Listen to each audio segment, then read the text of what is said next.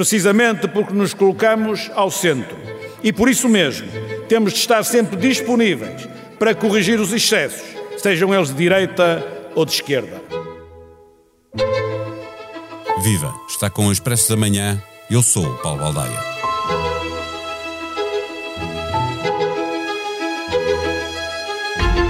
Por serem os partidos mais ao centro do espectro político português, PS e PSD determinam sistematicamente as condições de governabilidade desde as primeiras eleições livres, que os governos ora são liderados por um socialista, ora por um social-democrata. As maiorias absolutas, quando foram conseguidas, para além de beneficiarem de algum voto útil na área política do vencedor, beneficiaram sobretudo de um grande apagão do adversário, sugerindo que o Centrão se deslocou no apoio ao vencedor. Em 1987, a primeira maioria de Cavaco Silva foi conseguida com 50% dos votos contra 22% do PS. Em 1991, Cavaco Silva repetiu os 50% e o Partido Socialista ficou-se pelos 29%. E na maioria de Sócrates, o PS teve 45% dos votos, deixando o PSD com apenas 28%. À procura dessa maioria, no caso do PS, confiante de que ainda pode chegar à vitória, no caso do PSD, António Costa e Rui Rio têm reafirmado a aposta ao centro. E uma das incógnitas para o grande debate é sobre a forma como cada um deles vai falar para esse eleitorado. Neste episódio, conversamos com David Diniz, diretor adjunto do Expresso, e Pedro Marcos Lopes, comentador da SIC Notícias. Mais de um milhão de clientes já têm contas valor BPI. Contas multiproduto. Uma solução com um conjunto de produtos e serviços para gerir o seu dia a dia e sempre acessível através da BPI App ou do BPI Net. Saiba mais em bancobpi.pt. Viva Pedro, viva David. O debate dos debates acontece com o PS e o PSD a disputar o eleitorado do centro, o PSD para tentar chegar à vitória, o PS à procura de uma maioria absoluta. David, o que é que cada um deles precisa de fazer neste debate para conquistar este eleitorado que, o, que os dois estão a considerar tão importante? Precisa de convencer, eh, e, e, estão a convencer em parte, esse é o grande desafio, eh, um mesmo eleitorado. A última sondagem que nós tínhamos no Expresso, um dos dados mais interessantes que tinha, ehm, eh, era que um terço dos eleitores que não têm uma simpatia partidária declarada ainda tinham o seu voto em aberto. Um terço desse grupo de eleitores que dizem os estudos de opinião normalmente são 50% dos, dos eleitores de, dos partidos, uh, significa muita gente. E sendo muita gente, uh, é, é, precisamente esse o, o, mote de António Costa e de Rui Rio. Esses eleitores podem decidir as próximas eleições. E, portanto, quem for mais convincente para, para esse grupo de eleitores uh, tem uma possibilidade de vencer as próximas legislativas. Eh, Pedro, isso significa eh, que Rui Rio vai tentar colar eh, o, o, António Costa à extrema-esquerda, com quem governou, na ótica de, de, de, Rui Rio, e enquanto António Costa vai tentar colar Rui Rio e o PSD ao Chega? Nenhuma das hipóteses é neste momento plausível. Por, por dois motivos. Primeiro, porque António Costa foi bastante claro mais claro do que Rui Rio nos debates, em excluir eh, praticamente uma hipótese de uma, de uma terceira, digamos assim, geringonça. Foi claro no debate com Jerónimo de Souza e claro no debate com, com Catarina Martins. Por outro lado, Rui Rio eh, já fez eh, o trajeto que tinha a fazer com a sua direita, não não excluindo, mas uh, até namorando, uh, no caso a iniciativa liberal foi verdadeiramente claro, no Chega deixou as coisas assim meio, meio tenos, meio vagas, mas a sensação que dá é que uh, enquanto António Costa queimou as suas pontes à esquerda, isso parece-me claro, Rui Rio deixou algo em aberto à, à direita ou pelo menos deixou as, as portas abertas. Só que há um problema, e como diria Teixeira dos Santos, o voto útil na direita não chega, não chega mesmo. E, e, portanto, o Rui Rio tem que afirmar e tem de ser muito, muito forte na sua afirmação eh, eh ao centro eh, neste, neste debate. Porque, por muito que, que, que o voto útil seja importante, nunca roubará neste momento votos à sua direita, eh, através do voto útil, nunca ganhará muitos votos à direita e precisa, para que tenha uma hipótese de ganhar as eleições, de chegar ao centro. Já Esse lá, é o grande desafio de Rio. Já lá vamos ao voto útil. Eh, eh, David, pergunto isto que o Pedro está a referir, o facto de Costa se afirmar à esquerda, mas ter sido claro a demarcar-se do PCP e do Bloco, e Rui Rio, pelo contrário, afirmando-se ao centro, mas que tem feito uma campanha de namoro eh, à direita. Isto é uma vantagem para António Costa na disputa pelo eleitorado do centro?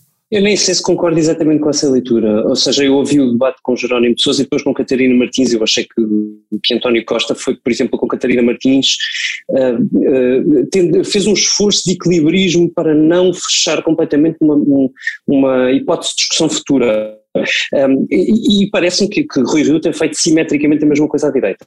Os dois líderes estão hoje exatamente na mesma posição. Eu não digo, não, não estou a olhar para sondagens, estou a olhar para o ponto de vista de, de, de eh, percepção do futuro. É, nenhum deles tem a menor garantia de que consiga um, um, cenário de governabilidade. Sabemos que os dois, se vencerem, uh, serão líderes do, dos respectivos partidos e procurarão fazer um governo, não sabemos com quem nem como. Nem eles provavelmente saberão responder nesta altura do campeonato. Tudo vai depender muito dos resultados, daí este este equilibrismo permanente de António Costa e de Rui Rio. Os dois procurando um, uh, solidificar a sua posição mais ao centro e, portanto, uh, falando para um eleitorado que espera ter alguma abertura para cenários de governabilidade, para, para alguma estabilidade do ponto de vista de finanças públicas, de políticas públicas, etc., mas nunca deixando sempre uh, alguma coisa por responder relativamente ao que se os blocos, ou seja, Rui Rio à direita e António António Costa à esquerda. E o, o que vai ser interessante é, é, é, de perceber neste debate é o que é que é predominante. Se são as portas que um e outro deixam abertas para conversarem, e entre se eles? são as, as, entre os dois, se são as distinções, porque os dois querem ir capturar voto respectivamente ao outro partido. Eh, e este não é um exercício fácil e estamos a falar de um debate que, ao contrário de todos os outros, tem uma hora e 15 minutos. E uma hora e 15 minutos é uma maratona para quem está em, em duelo. Eh, vocês estão mesmo a tentar queimar etapas, eh, porque essa é a pergunta final sobre os temas que podem dominar eh, eh, num debate que tem o triplo do tempo eh, de os outros, mas eu regresso, Pedro, eh, à questão que tinhas levantado, porque por ti a vantagem, se bem percebi, pode estar do lado de Rui Rio e do PSD. Não, não, não, não, não exatamente. O que eu digo é que enquanto, enquanto Rui Rio este debate para ele é fundamental para tentar captar o centro, porque, eh, como já foi em grande medida, refraseio um bocadinho o, o, debate com a iniciativa liberal, porque a iniciativa liberal já fez aquele namoro centrista através daquilo que são as, o que ele considerou as políticas sociais-democratas, e portanto mais viradas ao centro, sem ostracizar o Estado, a saúde pública, a educação pública, mas sim, mas neste debate Rui Rio tem que apontar diretamente a esse centro que já começou a semear no debate da iniciativa liberal.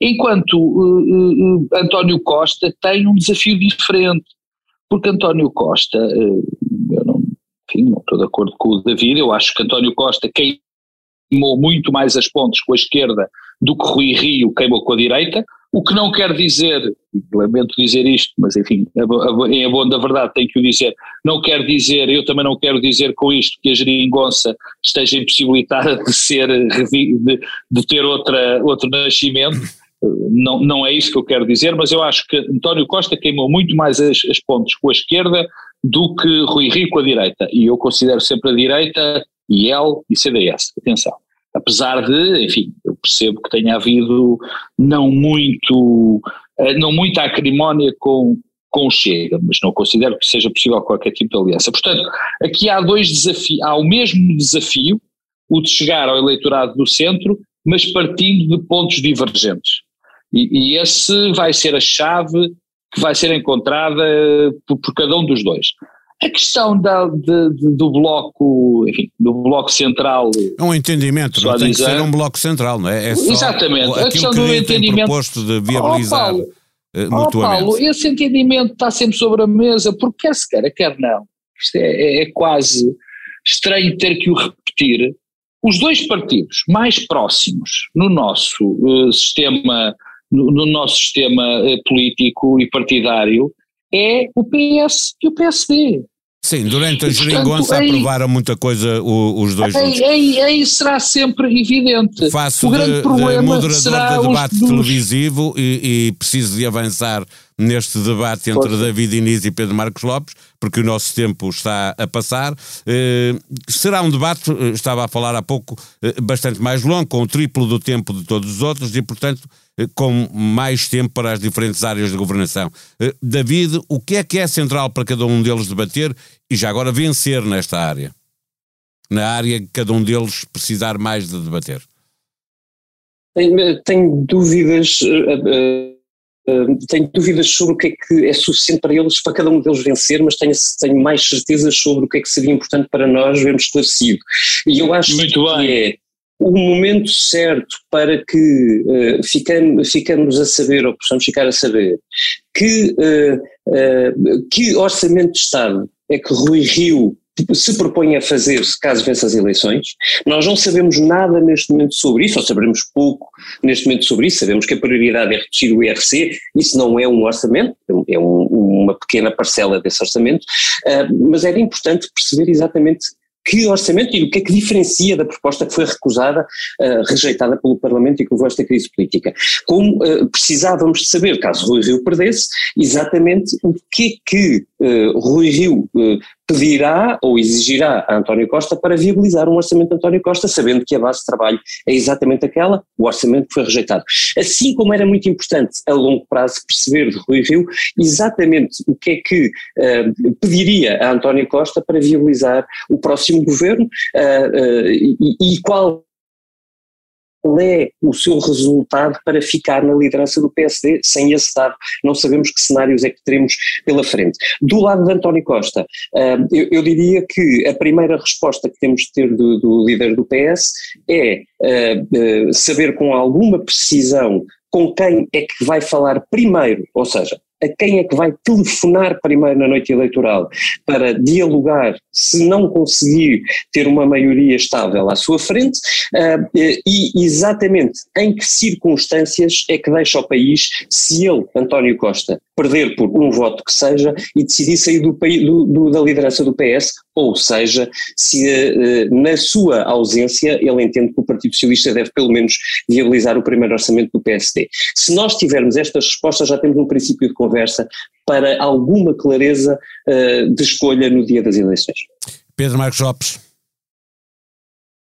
Dois temas só, não vou alargar tanto. Há um primeiro que é o verdadeiro elefante no meio da sala, que parece que nunca mais é respondido, que é a questão de António Costa de responder se o PSD ganhar as eleições, se o vai apoiar, eh, se vai viabilizar o orçamento ou não. Essa é a questão-chave, quer dizer, eh, a questão-chave, ou melhor, a, a, questão que ainda não foi respondida, o PSD e Rui Rio já disse claramente que apoiaria que, que apoiariam o orçamento do Partido Socialista e o Partido Socialista ainda não, ainda não disse nada, António Costa não disse nada e tem, eh, enfim, feito desculpas de mal pagador, dizendo que enquanto o PSD não definir, não se definir, se definir em, frente em face ao Chega não responderá. Isso obviamente que são respostas de mal pagador, desculpas de mal pagador e é fundamental que Rui Rio faça António Costa dizer isto apoia é, ou não apoia sim, um orçamento. Mas não havendo uma vitória do PS, não será António Costa a tomar essa decisão, não é?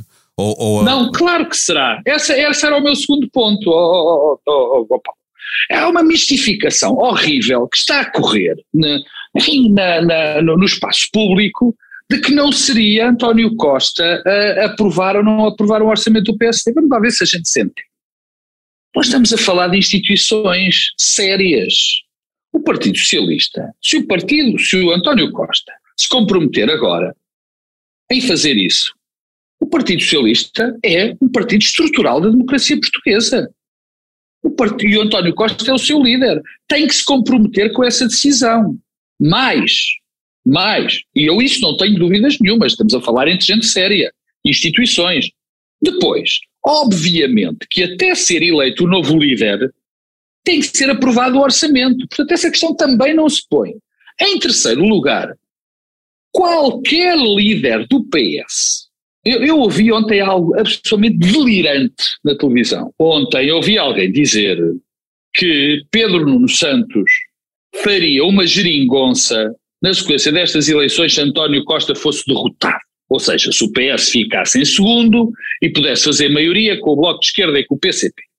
Isso é impensável. Não, vale a, pena, não vale a pena uh, perder tempo com isso, porque obviamente Pedro Nuno Santos quereria ir a eleições uh, para claro. confirmar uma vitória. Uh, tem 30 segundos cada um para dizer que áreas da governação entendem que devem, estar centra que devem ser centrais neste, neste debate. David. Eu vi vários serem discutidos neste, nestes, nesta sequência de debates, de duelos, destacava uh, alguns que me parecem decisivos para a recuperação do país nos próximos tempos. Uh, e, e devo dizer e sublinhar Nenhum deles é reforma do sistema político e também não é uma grande reforma da justiça, como Rui Rio tem dito.